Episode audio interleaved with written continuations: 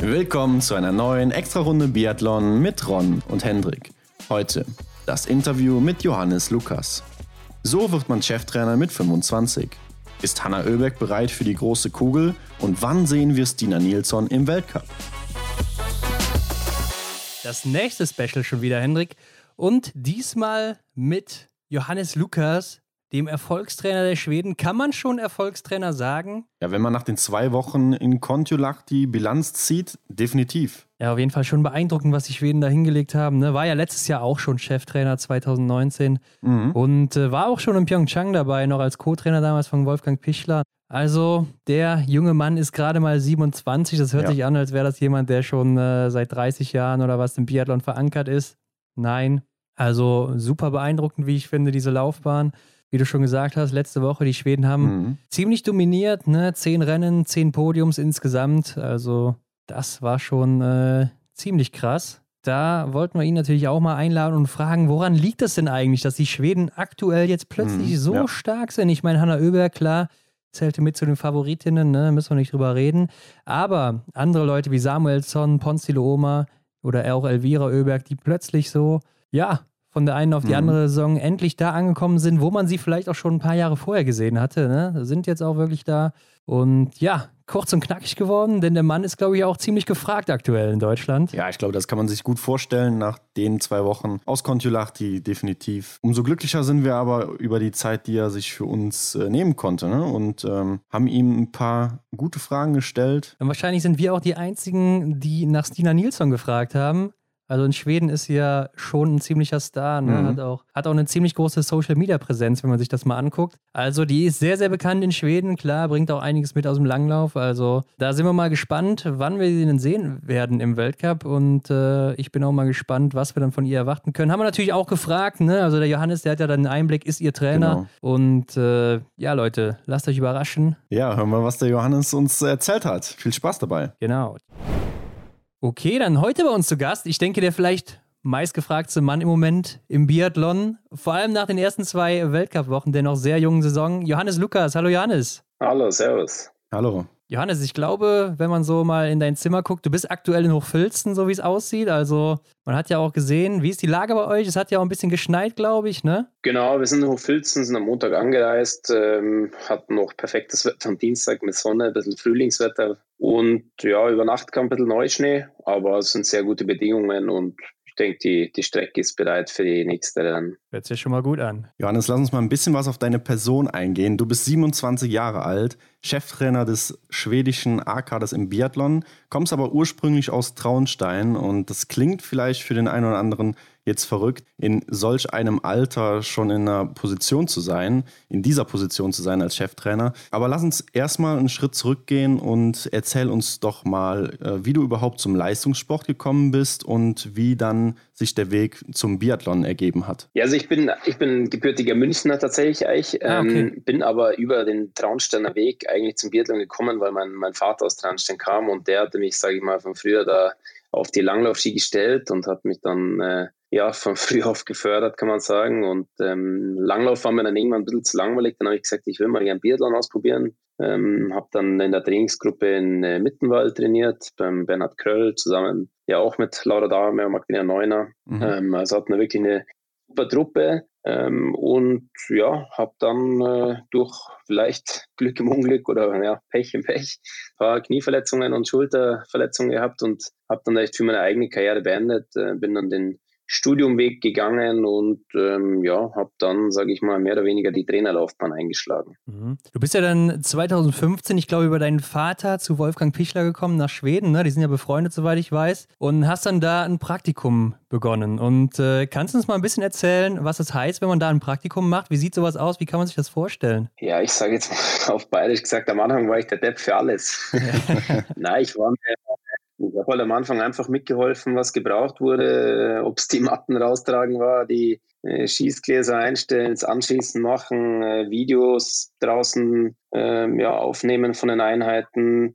Äh, ich habe eigentlich, sage ich mal, alles gemacht. Äh, das, äh, ja, glaube ich, kam auch gut an. Im Winter gleich mit Ski getestet und ja, dann einfach immer mehr reingerutscht, dann irgendwann das Krafttraining zum Teil ein bisschen mehr geleitet, dann das Techniktraining übernommen, also immer mehr, sage ich mal, größere Aufgaben übernommen und ähm, das war eigentlich ein, ein, sehr schöner Weg, dass man, sage ich mal, sich da so langsam hochgearbeitet hat und einfach auch alle Stationen mal durchlaufen hat. Ähm, das ist, glaube ich, von Vorteil, wenn ich das jetzt sehe, weil ich einfach weiß, wie viel Arbeit in allen Bereichen steckt. Mhm. Ja, mit 25 Jahren äh, bist du dann im Mai 2019 Cheftrainer geworden und hast die Stelle vom Wolfgang Pichler übernommen. Bist du denn dann damals mit dem Gedanken dahingegangen, Cheftrainer zu werden oder war es eher Zufall, dass es, dass es dann so gekommen ist? Na, das war absolut Zufall. Ich, ich habe eigentlich gedacht am Anfang, dass ich nach dem Praktikum wieder aufhöre.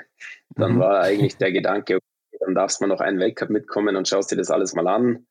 Ähm, aber ich, also ich habe mich zu dem Zeitpunkt äh, bei einer Physioschule noch beworben. Also ich dachte, nach dem Jahr mache ich vielleicht noch einen Physiotherapeuten und mache ich so eine Trainer-Physio-Kombi irgendwann mal. Also das war überhaupt nicht geplant. Und ähm, ja, nach dem einen Jahr dann bin ich eben so als Assistenztrainer dabei geblieben und äh, das ja, haben wir dann drei Jahre so zusammen gemacht. Und ähm, dann kam das, das Angebot 2015, was ich natürlich gerne angenommen habe. Und ähm, aber das kann man natürlich vorher nicht so planen, sage ich mal. Mhm. Ja. Vor allem, ich finde das verrückt, das ist noch gar nicht so lange her und das hört sich schon so an, als wärst du jetzt schon 20, 30 Jahre dabei, aber so lange, also 30 Jahre, so alt bist du ja noch nicht mal. Ähm, aber kannst du mal erzählen, was braucht es überhaupt, um Cheftrainer zu werden? Weil, wenn ich jetzt mal sage, ich will jetzt nochmal umsatteln und äh, zum Beispiel bei den Norwegern anfangen oder so, Siegfried Masé ist nicht mehr so äh, gut in Form. Kannst du mir so ein paar Tipps geben, was ich da so brauche? ja, das ist schwer zu sagen. Ein guter Berufsstand ist schon mal, wenn man die Sportart gemacht hat. wenn man schon mal weiß, äh, wie sich, äh, sage ich mal, ja, wie sich jeder Schuss anfühlt, wenn du mal ein paar Schuss gemacht hast, wenn du mal einen Wettkampf gelaufen bist, wenn du weißt, wie sich anfühlt, mit äh, ja, 15 Laktat auf der Matte zu stehen und äh, Krafttraining, ja, alles mal wirklich erlebt zu haben und dann aber auch die theoretische Ausbildung auf dem höchsten Niveau an der Technischen Universität München durchlaufen zu haben. Das äh, hilft sicher auch nochmal. Und ich denke jetzt mal, wenn du umsatteln wollen würdest, dann äh, hast du auf jeden Fall ein bisschen Arbeit vor dir. Und äh, das ist sicherlich auch ja, recht viel, ich sage jetzt mal, zur richtigen Zeit am richtigen Ort gewesen und äh, mhm. sicherlich viel viel dem Wolfgang dazu verdanken. Mhm. Hast du denn dein äh, Studium abgeschlossen? Weil wenn man mal rechnet, du bist jetzt 27, hast glaube ich mit 21 das Studium angefangen ne? und dann mit 2015 mit 22 schon das Praktikum begonnen. Also äh, hat das überhaupt noch hingehauen dann? Ja, ich habe das Studium abgeschlossen. das schon, boah, mit den Jahreszahlen, da, da jetzt äh, mehr wie ich, das habe ich jetzt gar nicht mehr genau auf dem Schirm. Ähm, wann ich da wirklich das begonnen habe, ist eine gute Frage. Äh, ich glaube, ich habe sogar eher begonnen gehabt, aber ich weiß es auch nicht mehr ganz genau. Auf jeden Fall habe ich mein, mein Studium äh, erfolgreich abgeschlossen und okay. meine Abschlusshospitation beim schwedischen Team kam sehr gut an. Ja, sehr schön. Weil so ein Praktikum ist ja häufig auch mehr wert als, ein, äh, als vielleicht ein Studiumabschluss, denke ich. Ne? Ja, ich denke, die Kombi aus beiden. Und, und wie gesagt, das war damals ein, ja, ein Pflichtpraktikum, was ich im Leistungssport absolvieren musste fürs Studium noch. Und das äh, ja, war natürlich auch gern gesehen, dass man das dann auch wirklich im höchsten Bereich im Sport dann absolviert. Ja, klar. Ja, du hast in viele Bereiche reingeschnuppert, hast du gesagt. Ähm, was sind denn jetzt genau deine Aufgaben als Cheftrainer? Ja gut, ich muss natürlich, äh, sage ich mal, das äh, ganze Große erstmal planen. Ich plane die ganze Saison, ich plane die, die Trainingslager, ich plane die Trainingsperiodisierung, äh, die einzelnen Wochen, jeden mhm. einzelnen Tag mehr oder weniger. Ähm, ich stelle natürlich auch mein Team zusammen. Da hängt es natürlich davon ab, wie viele Ressourcen ich vom Verband zur Verfügung bekomme. Ähm, zum Beispiel dieses Jahr haben wir nochmal einen Schießtrainer dazu genommen, dass wir jetzt zwei haben. Ähm, und dann, wenn man jetzt, sage ich mal, jetzt hier den Weltcup sieht, dann ja, gehen wir eigentlich so die, die grundorganisatorischen Sachen mache ich, äh, das Training, das tägliche Training leite ich und dann natürlich auch schon unterm Rennen die, die taktischen Vorgaben, äh, ja, welche Taktiken haben wir, welche Ziele haben wir auch und dann natürlich noch die Medienarbeit, die jetzt dazu gekommen ist. Ja. Mhm. Du äh, bist ja auch meistens eher auf der Strecke unterwegs, oder? Also stehst gar nicht am Schießstand. Man hat es zumindest jetzt in Kontiolahti so gesehen. Genau, das ist also äh, ab und zu mal am Schießstand, aber eher dann im Training. Aber ich äh, bin definitiv draußen. Ich bin auch die meiste Zeit in den Trainings laufe ich mit den Athleten zusammen und besprechen viel über die Strecke, über verschiedene Abschnitte. Und das ist definitiv dann auch das, wo ich im, im Rennen draußen sein will, weil da kannst du mit dem Athleten kommunizieren, da kannst du nochmal Taktiken ändern das ist ja im Skistand durch die Silent Zone nicht erlaubt und deswegen ja. fühle ich mich an der Strecke deutlich wohler.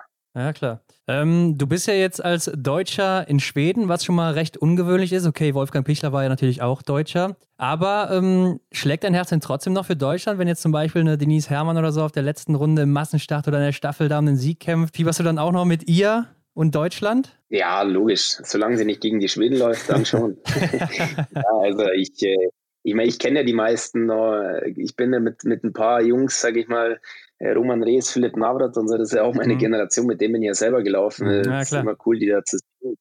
Ähm, und man verfolgt natürlich die Entwicklung gerade dieser ja, ehemaligen Konkurrenten, sagt man ja schon fast, aber es ist sicher cool, dass man da den einen oder anderen hier wieder sieht. Ähm, und natürlich ist man als Deutsche auch äh, interessiert, wie die Deutschen laufen. Aber wie gesagt, wenn dann die Schweden auf der letzten Runde sind, ähm, oder so wie letzte Woche der Sebastian gegen Benny Doll, dann ähm, ja, dann ist doch der Schwede in mir schon, äh, sage ich mal, größer wie der Deutsche. Ja, okay. ja, Johannes, dein Vertrag geht noch bis 2022, sofern das stimmt. Ähm, wie sieht es denn danach aus? Gibt es schon Pläne? Na, danach gibt es nicht viele Pläne aktuell. Die ist interessant, die Frage ziemlich oft die letzten Tage. Ja. Äh, nein, ich bin sehr glücklich aktuell in Schweden und wir haben äh, unser Ziel ist Olympia nächstes Jahr und ähm, dann werden wir schauen. Aber Stand jetzt fühle ich mich sehr wohl. Ich habe ein sehr junges Team, motiviertes Team und äh, ja, für mich auch im Land, sage ich mal, außerhalb vom, vom Sport sehr wohl. Mhm. Das heißt, du kannst dir auch nicht vorstellen, in Zukunft äh, für eine andere Nation zu arbeiten? Ja, ich meine, ich bin jetzt 27, ich kann mir definitiv mal irgendwie vorstellen, mal für eine andere Nation irgendwann zu arbeiten, aber das ist jetzt äh, nicht, sage ich mal, ein aktueller Gedanke von mir. Ich äh, bin eher so der, ich lebe im Hier und Jetzt und fokussiere ja, ja. Auf, die, auf die nächsten Wochen. Und wie gesagt, äh, solange man, denke ich, Spaß an der Sache auch hat und das Ganze drumherum passt, dann muss man gar nicht so viel nachdenken, was danach kommt. Ja, und du hast gerade schon ein bisschen angedeutet, ne? euer Team ist da wirklich stark in Schweden. Also gerade bei den Frauen finde ich es schon sehr schwierig, da die Top 6 für den Weltcup auszuwählen jedes Mal. Und ihr habt jetzt auch noch Stina Nilsson in der Hinterhand. Ne? Also in den schwedischen Medien ist das ja auch, glaube ich, ein Riesending mit ihr. Also der Wechsel vom Biathlon oder vom Langlauf zum Biathlon.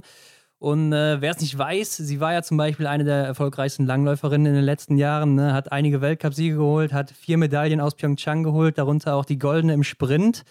Also auf ihr lasten da natürlich hohe Erwartungen in Schweden, aber auch die komplette Biathlon-Szene ist natürlich relativ gespannt, was da auf uns zukommt und wird sie natürlich mal gerne im Weltcup sehen. Und Johannes, was sagst du, wann können wir damit rechnen, sie das erste Mal zu sehen im Weltcup? Alles eine schwierige Frage. Die äh, Frage habe ich, glaube ich, auch schon hundertmal in Schweden gestellt bekommen, tatsächlich. Also die Stina ist in Schweden ein Riesenstar. Dieser Wechsel war, ja, ja. war enorm, also was mhm. der ausgelöst hat. Ähm, sie macht wirklich das sehr gut. Sie ist auf einem sehr guten Weg. Sie hat definitiv ein Talent.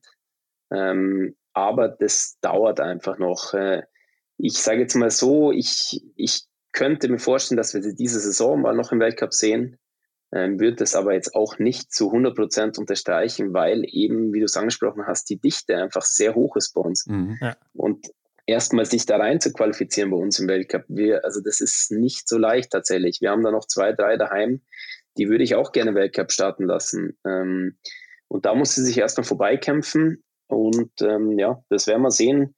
Gerade so ein bisschen über Weihnachten und dann im neuen Jahr habe ich ein paar Sachen geplant, wo ich mal ein bisschen Vergleiche noch haben will. Und werden wir sehen, wie weit sie wirklich ist. Aber Stand jetzt äh, brauchen wir noch ein bisschen Zeit. Können wir sie denn dann im IBU Cup sehen im Januar? Ja, das ist natürlich der erste Schritt, den wir uns erhoffen, ja, dass der IBU Cup äh, wie geplant anfängt und dass wir sie dann, ja, dass sie sich da rein qualifiziert und dass sie dann da, sage ich mal, die ersten internationalen Erfahrungen sammelt.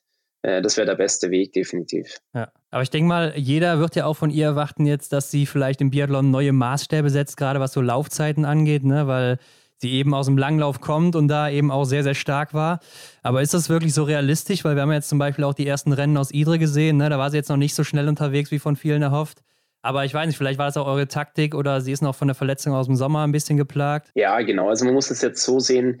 Aktuell läuft sie, ich würde sagen, nicht viel. Es ist kein großer Unterschied. Mhm. Aber sie hatte eine relativ schwere Saison. Wir haben den großen Fokus auf Schießen gelegt, haben erstmal das Laufen so ein bisschen ich sage nicht in den Hintergrund gestellt, aber einfach deutlich weniger trainiert, wie sie normal trainiert. Ähm, sie hat natürlich dann auch das Pech gehabt, dass sie sich den Ellenbogen gebrochen hat. Ja. Äh, das hat uns besonders kraftmäßig enorm zurückgeschmissen. Also wir haben kaum eine Oberkörperkrafteinheit gemacht, kaum ein Doppelstock schieben. Ähm, das heißt, das ist jetzt so der Prozess eigentlich, der jetzt gerade wieder kommt. Die Oberkörperstärke kommt zurück. Deswegen glaube ich, dass sie da definitiv so im neuen Jahr, Februar, noch mal was zulegen kann. Mhm. Ähm, aber ich sage, wie es ist, dieses Jahr war jetzt der Fokus nicht auf ja, dem physischen Training, der war definitiv auf dem Schießtraining und äh, das war mit ihr oder ist mit ihr so abgesprochen. Aber klar, mhm. die Erwartungen sind hoch, das wissen wir auch. Ähm, aber ich gehe davon aus, da können wir schon in der Zukunft noch mehr erwarten. Ja, klar. Mhm. Ja, dann lass uns mal auf die aktuelle Weltcup-Situation blicken. Ähm, liegt hinter uns und das kann man ja schon fast so als die schwedischen Festspiele bezeichnen. Äh, ihr wart achtmal in zehn Rennen auf dem Podest und darunter gab es auch Doppelpodeste. Und ihr habt zusammen mit den Norwegern auch die Laufzeiten bei weitem bestimmt. Und Ron und ich haben uns da auch mal ein bisschen äh, ja, herumgerätselt, ähm, woran es äh, liegen könnte. Ob es vielleicht nur das Material war oder halt einfach nur der Ort. Oder ja, ihr habt im Sommer einfach vieles richtig gemacht. Was, was sagst du selber dazu? Ähm, ja, es sind tatsächlich sogar zehn Podiums am Ende geworden, weil wir äh, ja, das haben wir am letzten Tag noch zu Gaudi gesagt, ja, jetzt machen wir die 10 auch noch voll und dann haben sie tatsächlich voll gemacht. ähm, das ist natürlich enorm, weil wir hatten letztes Jahr über die ganze Saison 12. Also mhm. wir sind jetzt schon fast auf dem Niveau vom letzten Jahr. Ähm, warum? Das ist eine gute Frage. Das ist auch definitiv schwer zu sagen für mich aktuell, weil es halt einfach gerade die ersten zwei Wochen erst waren. Ja.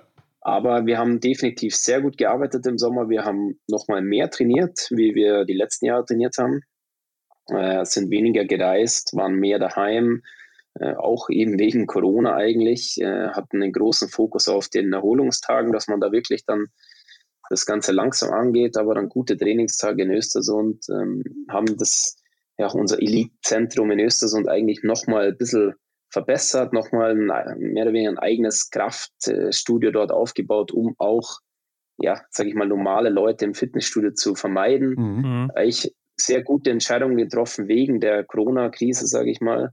Und ähm, ja, in Kontiolahti ist, kommt sicher das eine mit dem anderen dazu. Also die, die Form stimmt definitiv. Äh, die Ski waren auch gut.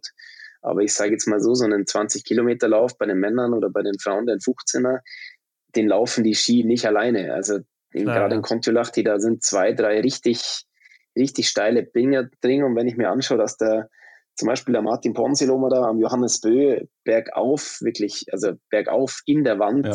an ihm vorbeizieht, dann ja. muss ich sagen, dann muss Ski und Körper zusammenpassen, weil äh, ansonsten ist es nicht zu erklären. Mhm. Ja, du hast ja jetzt auch schon ein paar Mal öfters in den Medien gesagt, dass ihr das Glück hattet, zu Hause zu bleiben und da gut trainieren konntet und so weiter, wie du es auch gerade gesagt hast.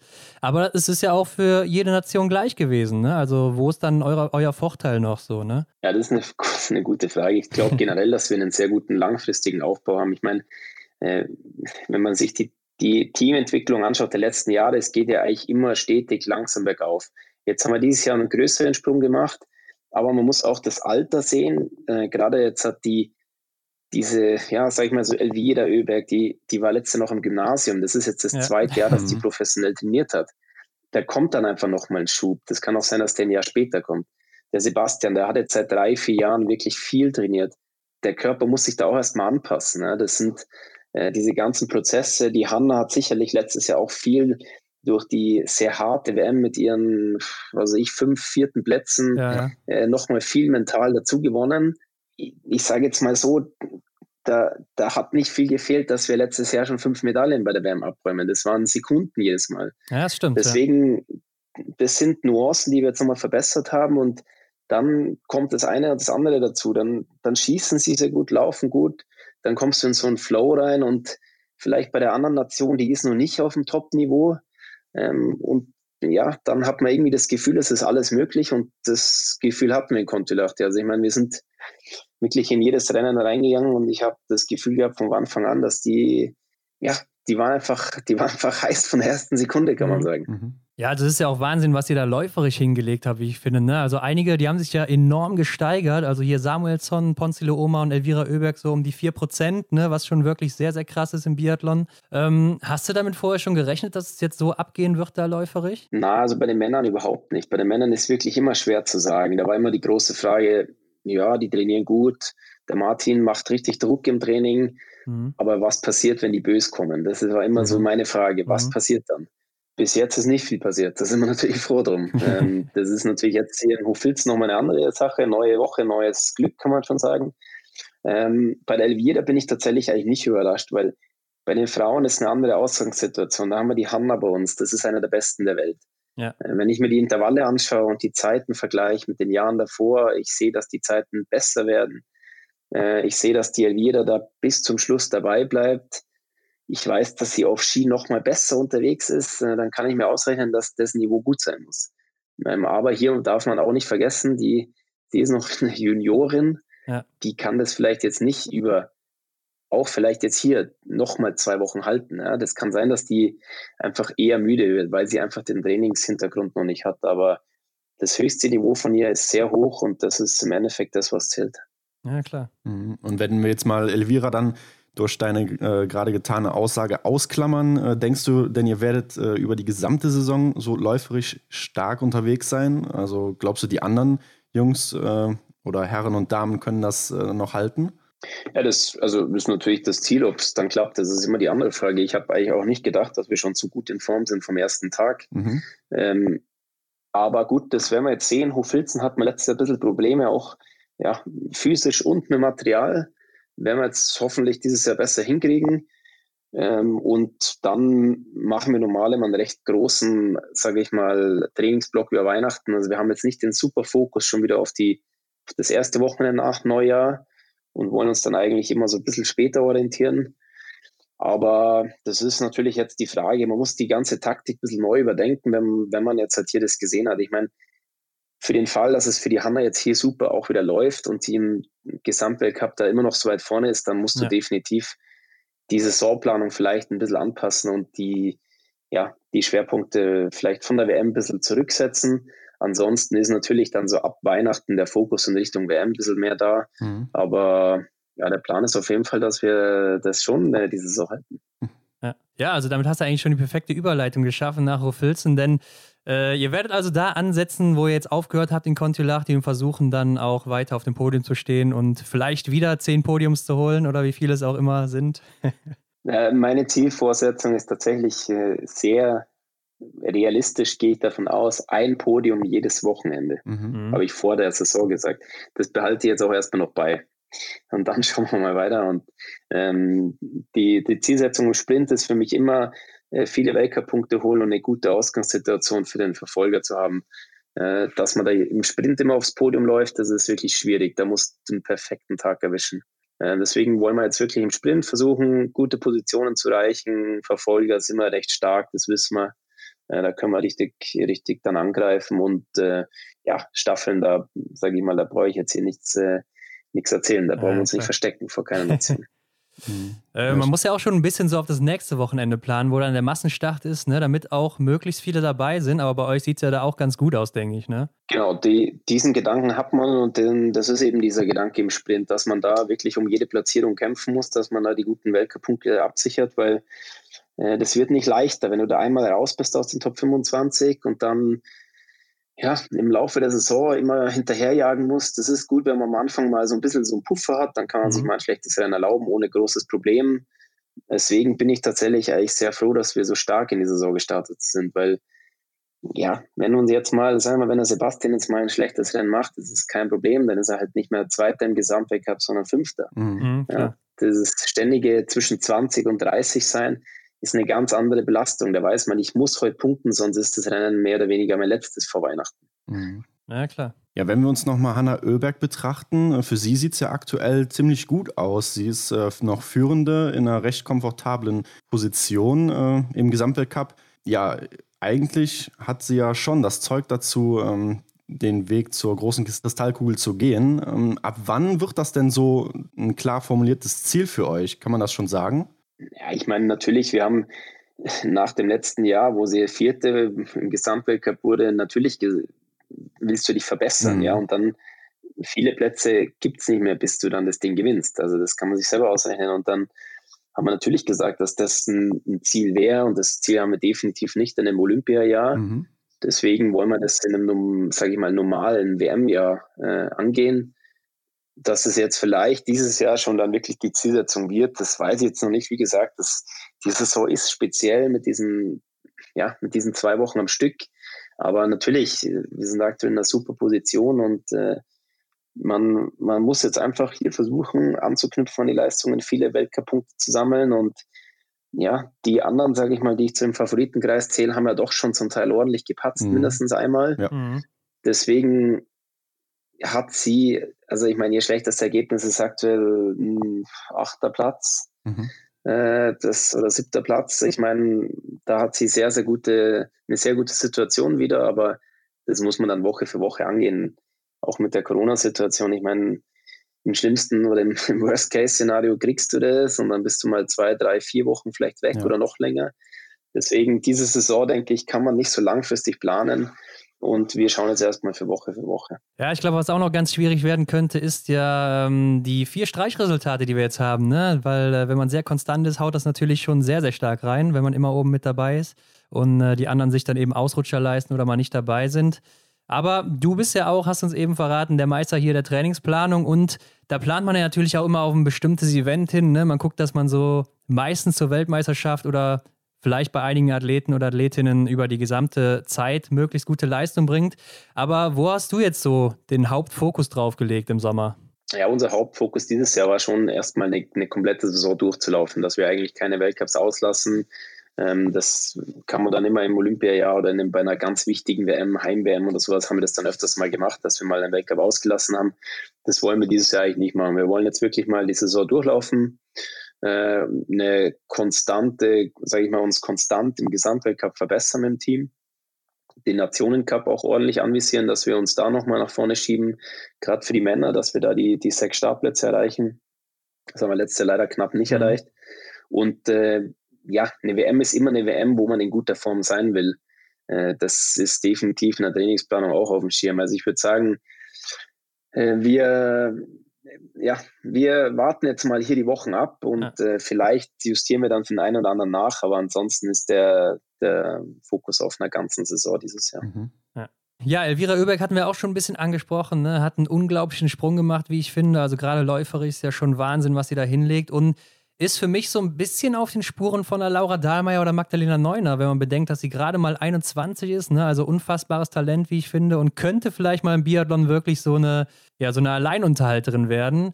Ähm, du kennst ja Laura und Magdalena, hast du eben auch gesagt, noch von früher aus deinen Trainingsgruppen. Gibt es da so ein paar Gemeinsamkeiten zwischen den beiden oder den dreien? Ja, also auf jeden Fall, dass alle drei eine Maschine, Maschine sind, sagen wir mal.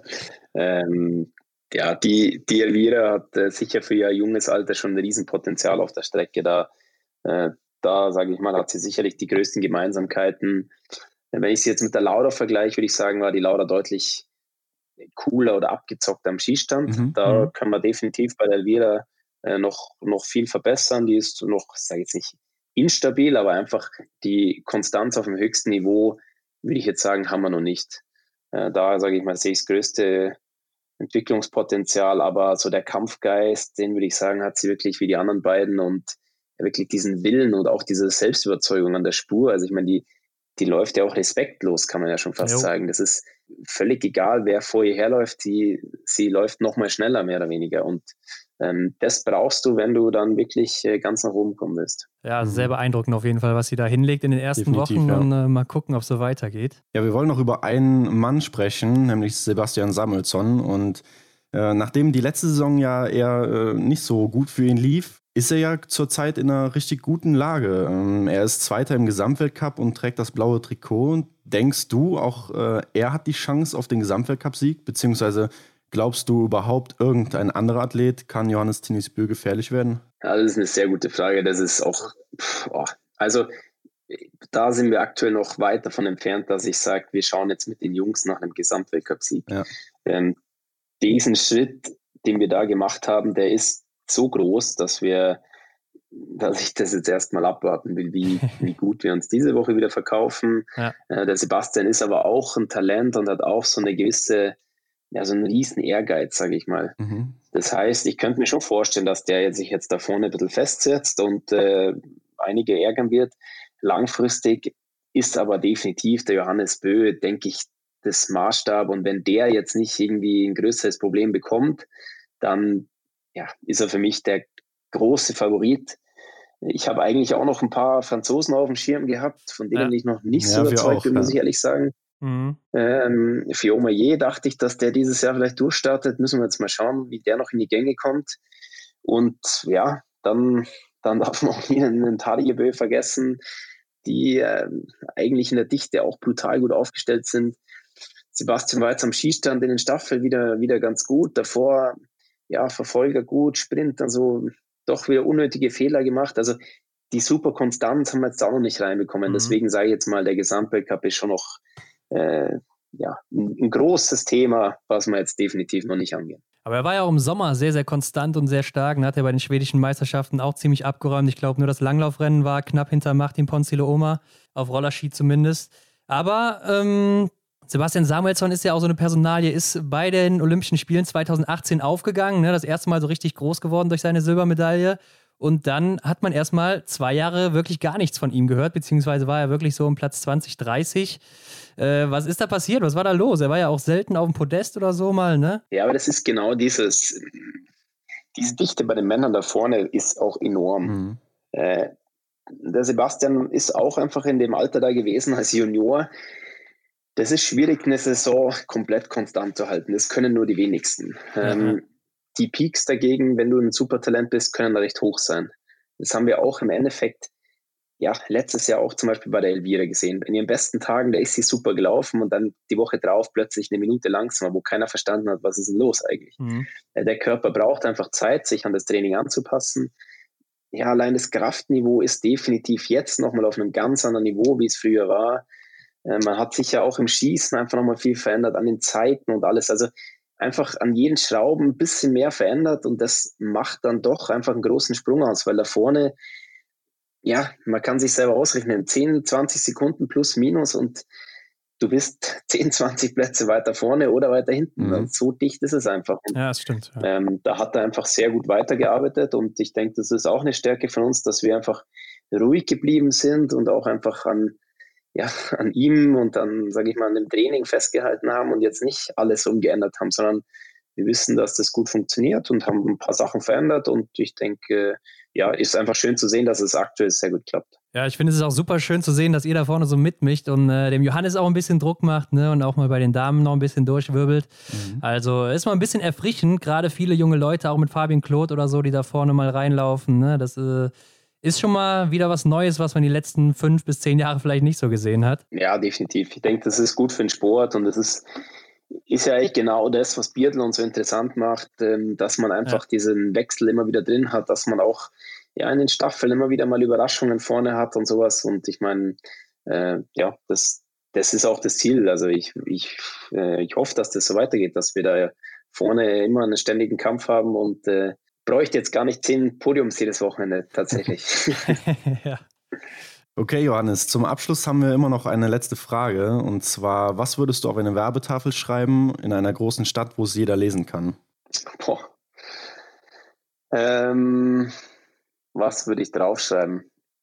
Ich würde draufschreiben, dass äh, in der aktuellen Situation sich jeder mal wahrscheinlich wieder zu sich selbst äh, finden sollte und äh, mal drüber nachdenken sollte, was wirklich wichtig ist im Leben und äh, ja, auf gut Deutsch mal wieder ein bisschen klarkommen sollte, mit äh, den einfachen Dingen im Leben umzugehen und mhm. nicht immer nur mehr, mehr, mehr wollen.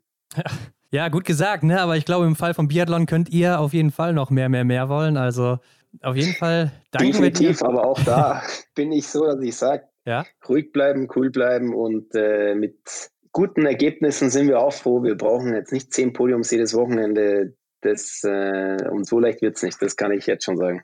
Ja. ja, das haben wir auch nicht erwartet, aber ähm, ja, Johannes, wir danken dir auf jeden Fall für deine Zeit. Du kannst auch noch ein bisschen Werbung machen über dich selbst. Soll man dir irgendwo folgen? Kann man dir irgendwo folgen auf Social Media oder sonstigen Plattformen? Die, ja, wer, wer, wem langweilig ist und wer mir folgen will, der kann das gerne tun auf Instagram.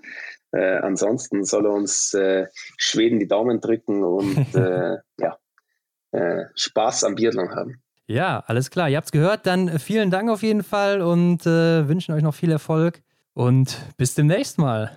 Macht es gut. Tschüss. Ciao. Wir hoffen, dir hat das Interview mit Johannes Lukas gefallen. Wenn du mehr über Johannes und das schwedische Team erfahren willst, dann folge ihm auf Instagram oder schalte bei den Weltcuprennen ein. Ansonsten folge auch uns und teile die Episode mit deinen Freunden. Damit hilfst du uns sehr. Schau auch auf unserem Instagram-Kanal vorbei. Alle Links findest du wie immer in den Show Notes. Vielen Dank und bis nächste Woche.